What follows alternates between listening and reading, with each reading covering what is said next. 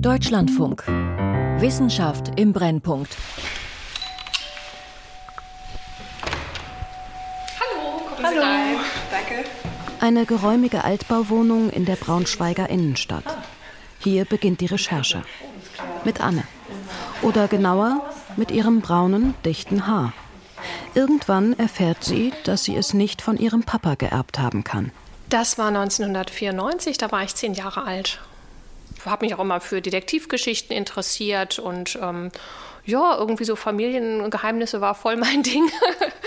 Ohne Samenspende würde es Anne nicht geben. Auch nicht die geschätzten anderen 100.000 Spenderkinder in Deutschland. Genaue Zahlen existieren nicht. Viele Menschen wissen nicht einmal, dass sie durch eine Samenspende entstanden sind. Ich glaube, dass das natürlich alles in einem Kontext der Heimlichkeit nur passieren konnte. Wer die Spender waren, das hat in den Anfangsjahren kaum jemand kontrolliert. Die Prioritäten lagen anderswo. Doch dann sind die DNA-Analysen erschwinglich geworden und die Spenderkinder erwachsen. Sie fahnden nach ihren Wurzeln und stoßen auf Väter, deren Samen ohne Einwilligung verwendet wurde. Andere Spender haben Hunderte von Kindern gezeugt. And now when we have hundreds, it's unmanageable. Hat wirklich niemand solche Auswüchse für möglich gehalten? Welche Regeln gab es? Und wie leben die Kinder mit diesen Enthüllungen? Wir sprechen mit Ärzten, einem Massenspender und Spenderkindern.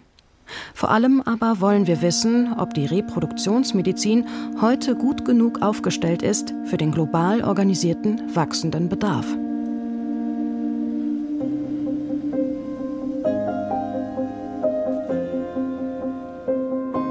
Vater, Mutter, Massenprodukt. Spenderkinder auf Spurensuche. Teil 1. Überall Halbgeschwister. Von Christine Westerhaus.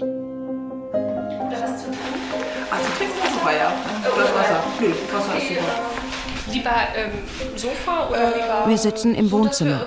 In der Ecke stapeln sich Geschenkkarten. Über der Zimmertür hängt ein selbstgebasteltes Herz aus weißer Baumwolle. Anne und Matthias steht darauf. Ach so, unser, unser Herzchen, das ist von unserer Hochzeit. Anne Meyer-Kretner ist seit dem letzten Sommer verheiratet. Und sie ist eine der Frauen, die ihren biologischen Vater bis heute nicht kennen. Donator, so nennen ihn Ärzte. Ihr sozialer Vater war unfruchtbar. 1983 wenden sich die Eltern an eine Kinderwunschstation in Essen, erzählt Anne. Geleitet wird sie von Thomas Katzorke. Er gilt damals als Pionier auf dem Gebiet. Annes Mutter wird ein anonymer Spender zugeteilt. Noch im selben Jahr wird sie schwanger. Ein Geheimnis machen die Meier-Kretners nicht daraus, als die Tochter nachfragt ach ja, und die Haare und die Tante und vielleicht, weiß ich nicht, die Augen vom Großvater oder wie auch immer. Und dann ja, ergab es sich in dem Zusammenhang, dass wir eben auch so Ähnlichkeiten zu meinem ähm, sozialen Vater abgeglichen haben. Und meine Mutter dann eben, da habe ich dann nicht so viele Ähnlichkeiten so optisch gefunden, ähm, dass sie mir dann eben auch ähm, sagte, wie es dazu kam. Anne ist damals zehn Jahre alt. Also ich wollte auch sofort wissen, okay, dann war ja klar, es gibt noch einen anderen Mann. Wer ist der andere Mann? Auch die Frage, ähm, weiß der, dass es mich gibt? Und auch die Frage nach Halbgeschwistern stand gleich im Raum. Immer wieder bohrt sie nach. Doch die Eltern können ihr nicht helfen. Diese Vorstellung, dass, dass es da eben ja, diese Anonymitätsvereinbarung gilt, an die sich dann auch die Eltern äh, gebunden fühlten, die war so fest in den Köpfen der Eltern auch verankert, eben auch in den Köpfen meiner Eltern. Und auch meine Eltern, also für die war das ja auch eine große Unbekannte, die da irgendwie mitspielte. Und niemand ist auf die Idee gekommen zu sagen, so, jetzt fragen wir doch einfach mal bei der Praxis nach. Mit Anfang 20 macht sich Anne Meyer-Kretner selbst auf die Suche. Sie erkundigt sich in der Essener Klinik, in der sie entstanden ist. Anne soll Kopien von Personalausweisen und andere Unterlagen einschicken. Das war im Jahr 2004. Das ist auch noch wichtig sozusagen für die weitere Geschichte, denn später wird behauptet, 2007 hätte es eine Vernichtungsaktion gegeben. Das ändert sich dann auch noch mal. Später heißt es dann 2007 äh, bis 2010, wo man schon merkte, 2007 war nicht mehr so ganz haltbar. Naja gut, jedenfalls bei mir war es 2004 und ähm, dann habe ich aber nichts mehr gehört. 2007 unternimmt Anne Meyer-Kretner erneut einen Vorstoß in Essen. Diesmal eine Einladung zum Gespräch. Immerhin. Aber wieder kein Name, keine Akte, nichts. Spenderkinder haben seit Einführung der Samenspende in Deutschland im Jahr 1970 ein Recht darauf, die Identität ihres genetischen Vaters zu erfahren. Es dauert allerdings Jahrzehnte, bis das erste Spenderkind auf Auskunft klagt. 2013 bestätigt das Oberlandesgericht Hamm das Auskunftsrecht und verurteilt den Arzt. 2015 dann die erneute Bestätigung. Diesmal höchstrichterlich. Doch ein deutschlandweites Register, in dem die Daten der Samenspender gespeichert sind, existiert erst seit 2018. Heute erwachsene Spenderkinder wie Anne Meyer-Kretner können sich deshalb nur direkt an die Kliniken und Arztpraxen wenden, in denen sie entstanden sind, falls diese überhaupt noch existieren. Nur wenige haben auf diesem Weg etwas erreicht. Oftmals heißt es, die betreffenden Unterlagen seien verschwunden oder vernichtet worden. Es war allerdings so, dass es auch schon in den 70er, 80er Jahren Urteile gab, Gerichtsauffassungen, die zum Beispiel abzeichnen ließen, dass Menschen, die durch eine Spendersamenbehandlung äh, gezeugt wurden, das Recht haben, die Identität ihres Erzeugers, also des Spenders, zu erfahren. Allerdings gab es keine gesetzlichen Vorgaben, die die Ärzte jetzt verpflichtet hätten, tatsächlich diese Unterlagen auch über zehn Jahre hinaus äh, aufzuheben. Die Ärzte hatten damals eben auch den Spendern Anonymität zugesichert und man war da in einer gewissen Zwickmühle. Andreas Hammel ist Vorsitzender des Arbeitskreises für Donogene Insemination e.V. Er sagt, die Reproduktionsmediziner hätten sich lange Zeit in einer rechtlichen Grauzone bewegt und gesellschaftliche Anerkennung gab es erst in den 80er Jahren. Hammel ist selbst Chef einer Samenbank in Erlangen.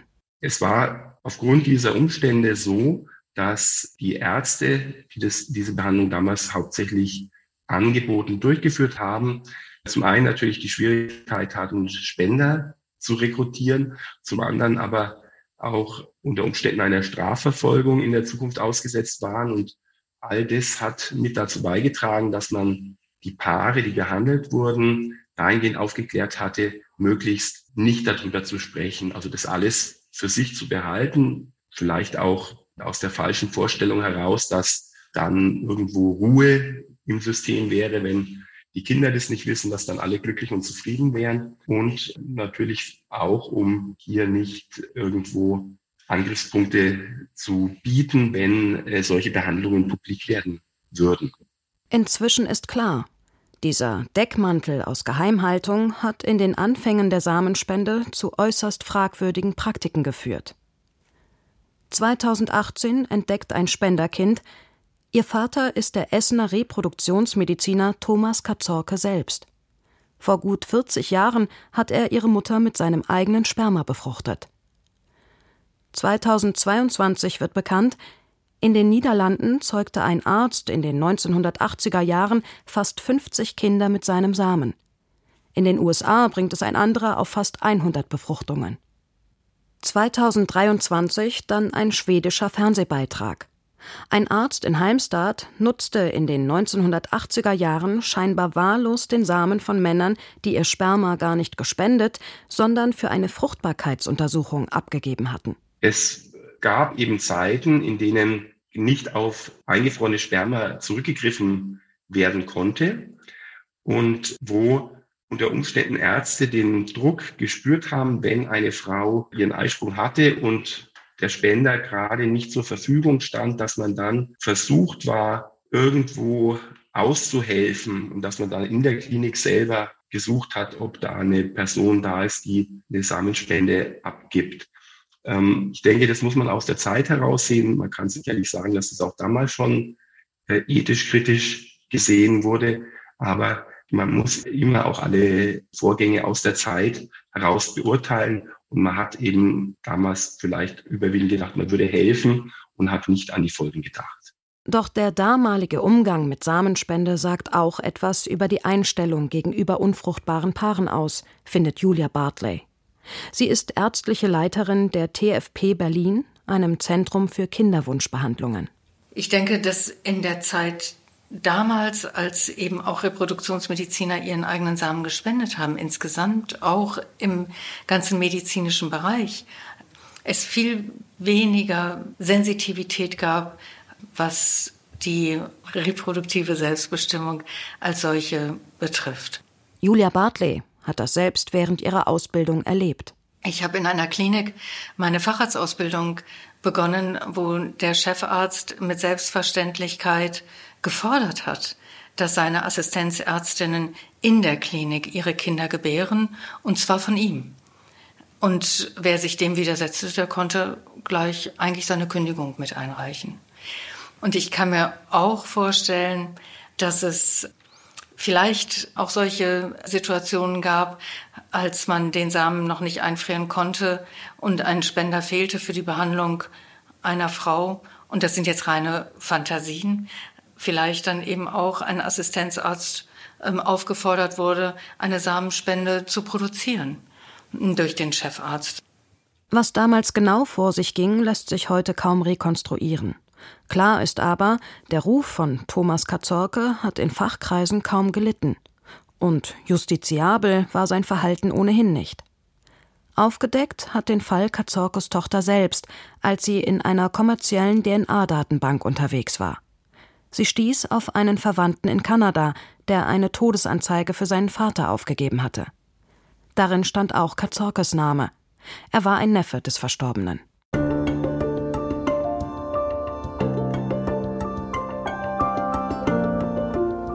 Ich logge mich da mal ein, das war nämlich eine andere Datenbank.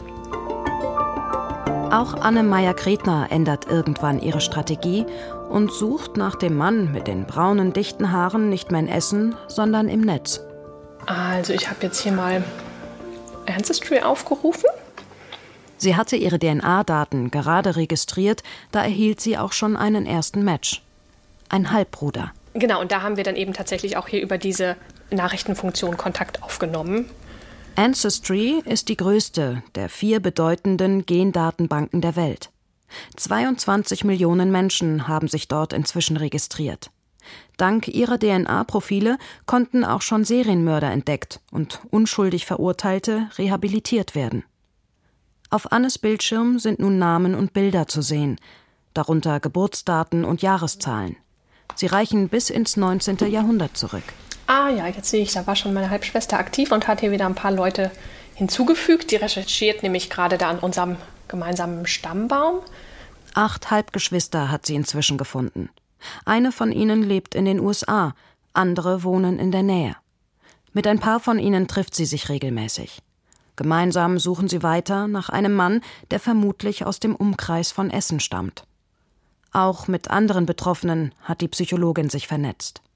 Sie hat den Verein Spenderkinder mitgegründet und kämpft für die Rechte von Menschen, die durch anonyme Samenspenden entstanden sind. Wenn nötig, auch vor Gericht. Für uns sind wirklich die DNA-Datenbanken die Aufklärer des äh, 21. Jahrhunderts. Klar ist damit aber auch, nicht die Verantwortlichen selbst haben für Aufklärung gesorgt, sondern der technische Fortschritt. Dass jetzt letztendlich aber die Genanalysen der Schlüssel von vielen Spenderkindern sind, herauszufinden, wer deren genetischer Vater ist und nicht der Wandel in der Gesellschaft damit offener und transparenter umzugehen. Das zeigt ja einfach, dass wir in unseren gesellschaftlichen Entwicklungen noch nicht weit genug sind, was den Schutz von Patienten, Betroffenen und Kindern belangt. Es sind nicht nur ethisch bedenkliche Vaterschaften, die jetzt ans Licht kommen. Spenderkinder finden in Gendatenbanken auch immer mehr Halbgeschwister. Ja, wir haben eben nicht weit genug gedacht. Man hat es als eine Spende angesehen, ohne an die Konsequenzen für die Kinder zu denken, aber eben auch an die Konsequenzen für das behandelte Paar, was es für das bedeutet, dann 20 Jahre später festzustellen, wie viele Halbgeschwister es von dem gleichen Spender gibt. Ich glaube, das ist sowohl für die Eltern als auch für die Kinder dann mit Sicherheit manchmal eine schmerzliche oder schockierende Nachricht. Dabei haben sich erst wenige Spenderkinder in DNA-Banken registriert. Die Aufklärung steht noch ganz am Anfang, sagt Anne Meyer-Kretner. Wir wissen ja mittlerweile auch ähm, zum Beispiel von ehemaligen Samenspendern, die uns erzählt haben, wie lange sie als solche tätig waren. Also bis hin zu über 20 Jahre lang einmal die Woche kann man sich ja dann schnell hochrechnen, wie viele Kinder da entstanden sein könnten. Von einem Reproduktionsmediziner wissen wir auch ganz konkret, da sind also Dokumentationen auch bekannt geworden, dass er bis zu über 100 Schwangerschaften durch den Samen eines Mannes dokumentiert hat. In den Niederlanden sind Fälle bekannt geworden, in denen Spenderkinder schon jetzt mehr als 100 Halbgeschwister gefunden haben.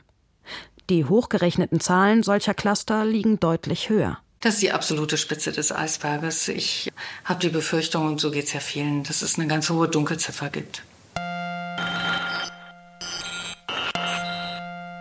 Die Samenspende in Deutschland blickt auf eine mehr als 50-jährige Geschichte zurück. Der Markt ist rasant gewachsen. Inzwischen gibt es hierzulande ein Dutzend Samenbanken, die Fertilitätskliniken mit tiefgekühlten Spermien beliefern. Die Spender bekommen eine Aufwandsentschädigung. Pro Spende zwischen 50 und 200 Euro. Gleichzeitig haben auch ausländische Unternehmen den deutschen Markt für sich entdeckt. Im Zentrum der Entwicklung steht die dänische Samenbank Kryos International mit Sitz in Aarhus. 1987 wurde sie gegründet. Momentan geben ca. 1000 Männer dort regelmäßig ihren Samen ab. Er wird aufbereitet, getestet, gelagert und bei Bedarf in mehr als 100 Länder auf der ganzen Welt verschickt. Dank der liberalen Gesetzgebung in Dänemark sind anonyme Spenden weiterhin möglich. Als eines der ersten Länder der Welt erlaubten die Dänen auch Samenspenden an lesbische Paare und alleinstehende Frauen. Davon profitiert auch die Schwedin Linda Olsbjörg. 1995 lässt sie sich in einer dänischen Klinik behandeln. Ich hatte damals keinen Partner, doch ich wollte gerne Kinder. Es war ein Kinderwunsch, wie ihn so viele andere auch haben. Über Bekannte erfährt die heute 63-Jährige, dass die Fertilitätsklinik Triangeln in Dänemark auch alleinstehende Frauen behandelt. Ich wusste nicht viel darüber, wie eine Samenspende abläuft. Damals bekam man kaum Informationen. Es hieß, der Samen käme von Medizinstudenten, die sich damit etwas dazu verdienen. Ich hatte dann ein maximal halbstündiges Gespräch mit einem Arzt und er fragte mich, wie soll der Vater deiner Kinder aussehen? Für Linda Olsbjörg war das Nebensache. Doch sie wollte wissen, wie viele Halbgeschwister ihre Kinder später einmal haben würden. Ich habe nichts Schriftliches darüber bekommen. Doch auf einer Informationsveranstaltung sagten die Ärzte, dass maximal zwölf Kinder mit dem Samen desselben biologischen Vaters gezeugt würden, in ganz Nordeuropa. Ich fand das zwar ganz schön viel, aber dann dachte ich, okay, dann werden es wohl vier Kinder in Norwegen und vier in ganz Schweden oder so. Wie groß ist dann das Risiko, dass sie sich später mal begegnen? Im Herbst 1995 injiziert ein dänischer Arzt den Samen eines anonymen Spenders in Lindas Uterus. Er stammt aus der Samenbank Kryos und wird mit der Post geliefert. Eingesperrt in langen, dünnen Strohhalmen aus Glas, die in flüssigem Stickstoff gelagert und dann auf Trockeneis verschickt werden. Über eine lange Kanüle gelangen die Spermien zu ihrem Ziel. Schon beim zweiten Versuch wird die Schwedin schwanger. Im Sommer 1996 kommen ihre Zwillinge Leontin und Isidor auf die Welt.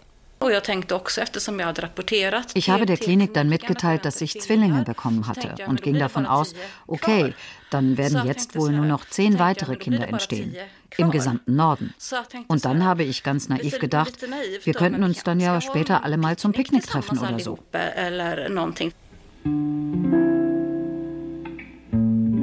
Leontine und ihr Bruder Isidor wissen von klein auf, dass ihr Vater ein unbekannter Samenspender ist.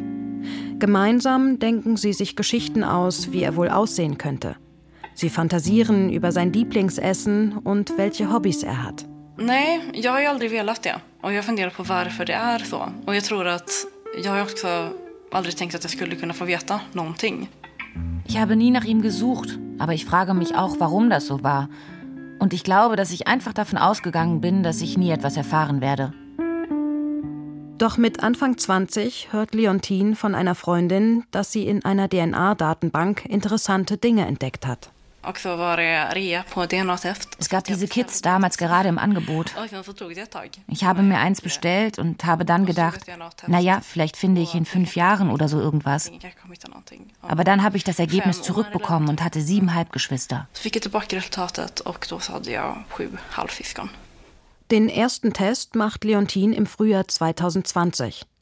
Dann sucht sie in weiteren Datenbanken nach Verwandten und findet neue Halbgeschwister.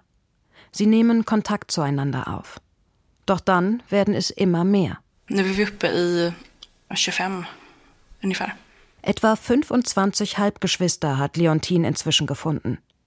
Darauf war sie nicht vorbereitet. Das war ein großer Schock ich glaube, auf sowas kann man sich auch nicht richtig vorbereiten. Es hat mich gefühlsmäßig total erwischt und das hätte ich nicht erwartet. Ich wusste ja die ganze Zeit, dass ich Halbgeschwister haben könnte. Vorher waren sie aber nur diffuse Schatten und plötzlich hatten sie Namen und Gesichter. Und zwei meiner Geschwister leben in Göteborg, also in derselben Stadt, in der ich aufgewachsen bin. Leontine und ihre Halbgeschwister gehen davon aus, dass sie nicht die einzigen sind. Denn auch in Schweden ist erst ein Bruchteil der Spenderkinder in einer Gendatenbank registriert. Wir glauben, dass wir vielleicht 70 Geschwister sind, wenn nicht noch mehr. Das sind einfach zu viele. Wir werden niemals eine Möglichkeit haben, uns angemessen kennenzulernen, wenn wir es denn wollen. Es ist immerhin ein gemeinsames genetisches Erbe, das wir als Halbgeschwister haben. Und das ist eine Verbindung, die wir zu anderen Menschen nicht haben. Ein Erbe, das neben Ähnlichkeiten möglicherweise auch eine Veranlagung für bestimmte Krankheiten bedeutet. Oder einen Match auf der Suche nach Blutzell- oder Organspendern. Rein rechtlich sind Leontine oder ihre Mutter den Halbgeschwistern zu nichts verpflichtet. Doch was sagt das Gewissen? Als ich davon gehört habe, dachte ich, meine Güte, das sind ja alles Geschwister meiner Kinder. Also sind sie auch irgendwie mit mir verwandt. Was, wenn einem von ihnen etwas Schlimmes passiert oder es ihr oder ihm schlecht geht? Was soll ich dann machen? Sollen sie dann bei mir einziehen? Werde ich dann eine Art Pflegefamilie oder wie? Natürlich freue ich mich, dass es meine Halbgeschwister gibt. Ich habe ja nichts persönlich gegen sie. Darum geht es nicht. Es geht um das Prinzip, dass man so viele Kinder produziert. Die Samenbanken behaupten, dass sie es für einen guten Zweck tun, aber sie denken dabei nicht an uns Kinder. Leontine findet harte Worte für das, was sie dabei fühlt. Ich finde das einfach beschissen, wenn ich das mal so sagen darf. wie ein Massenprodukt. Ich weiß, dass viele diesen Ausdruck sehr grob finden. Aber schließlich stecken gewinnorientierte Unternehmen dahinter. Und deshalb finde ich, dass das eine gute Umschreibung ist. Und auch Leontins Mutter Linda kann sich nicht über ihre neuen Verwandten freuen. Ich fühle mich wirklich zutiefst betrogen. Und als die Zahl der Halbgeschwister immer größer wurde, war ich sehr sauer. Das sind keine Wohltätigkeitsorganisationen. Sie wollen Geld verdienen und das tun sie, indem sie massenweise so viele Kinder wie möglich von demselben Spender produzieren. Ein harter Vorwurf gegen Samenbanken wie Kryos. Ich habe eine Mail an Kryos geschickt und wollte wissen, wie viele es sind. Ich hätte herausgefunden, dass es eine Lüge war nur zwölf Kinder maximal. Und dann bekam ich als Antwort, dass solche Informationen unter Verschluss seien und ich kein Anrecht darauf hätte.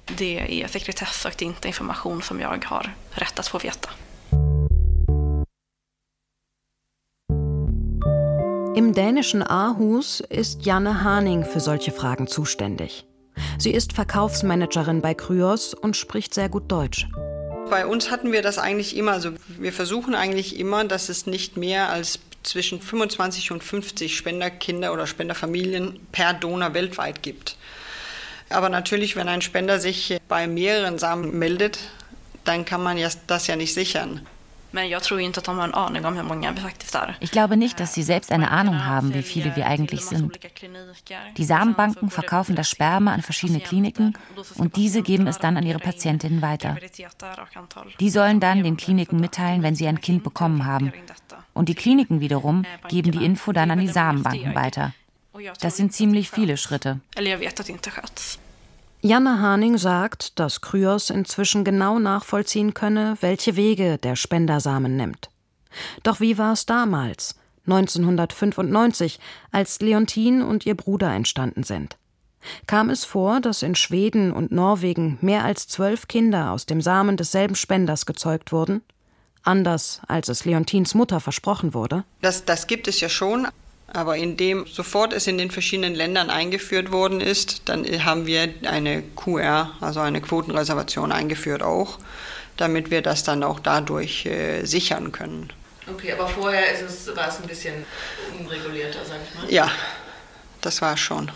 In Deutschland müssen die Daten aller Donatoren in deutschen Samenbanken seit 2018 in einem zentralen Register erfasst werden. Darin wird auch die Zahl der Geburten pro Spender gespeichert. Doch das Gesetz hat Lücken, kritisiert Julia Bartley. In dem Register äh, fehlt eben eine Obergrenze für die Anzahl der Kinder, die ein Spender zeugen darf in Deutschland. Ich glaube, wir brauchen da auch eine gesetzliche Regulation. Und das nachzuholen halte ich nicht für so schwierig. Mehr als 15 Halbgeschwister entstünden in Deutschland heutzutage aber nicht mehr, versichert Andreas Hammel der Vorsitzende des Arbeitskreises Donogene Insemination. Zu Beginn der 2000er Jahre hat der Arbeitskreis Donogene Insemination eben verbindliche Richtlinien geschaffen. Man hat die Probleme, die da waren, erkannt und hat eben äh, für die Mitglieder Richtlinien erlassen, in denen zum Beispiel festgehalten wurde, dass ein Spender maximal 15 Kinder aus medizinischer Samenspende haben sollte. Wurde zum Beispiel auch geregelt, dass Angehörige, Mitarbeiter einer Samenbank oder deren Familienmitglieder nicht in der Samenbank spenden dürfen. Doch Annemeyer-Kretner hat Hinweise, dass diese Richtlinie auch heute noch nicht verbindlich umgesetzt wird. Wir haben uns das letztes Jahr mal bei verschiedenen Samenbanken angeguckt. Ich nenne jetzt keine, aber eine, eine sehr große Samenbank in Deutschland hat da zum Beispiel einen Online-Katalog, wo man eben auch sich so verschiedene Spenderprofile anschauen kann.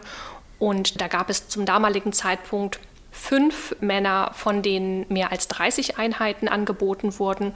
Und von einem waren sogar noch über 74 Einheiten erhältlich. Und das ist ja wahrscheinlich nur der Rest gewesen. Also es waren wahrscheinlich schon Kinder entstanden.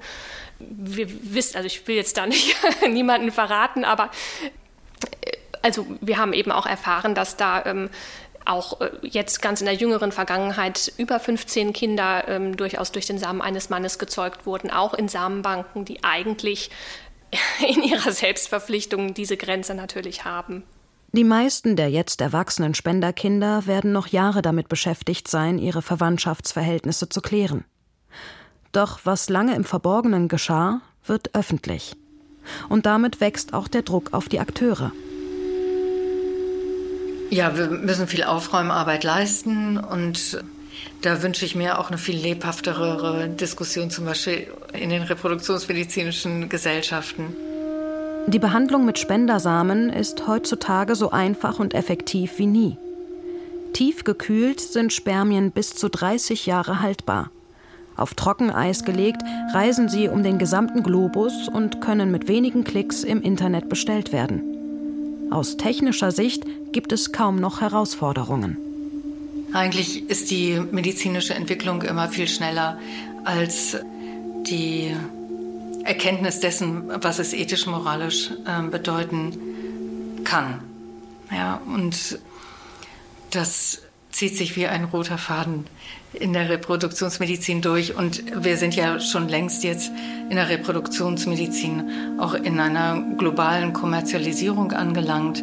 Und da geht es ganz viel um Machbarkeit. Aber alles, was machbar ist, ist nicht immer gut.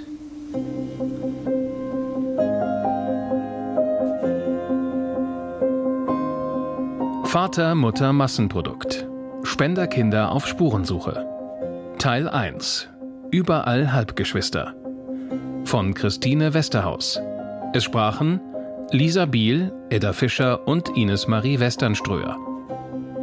Ton Oliver Dannert und Sven Speich. Regie Claudia Katanek. Redaktion Christiane Knoll. Eine Produktion des Deutschlandfunks 2023.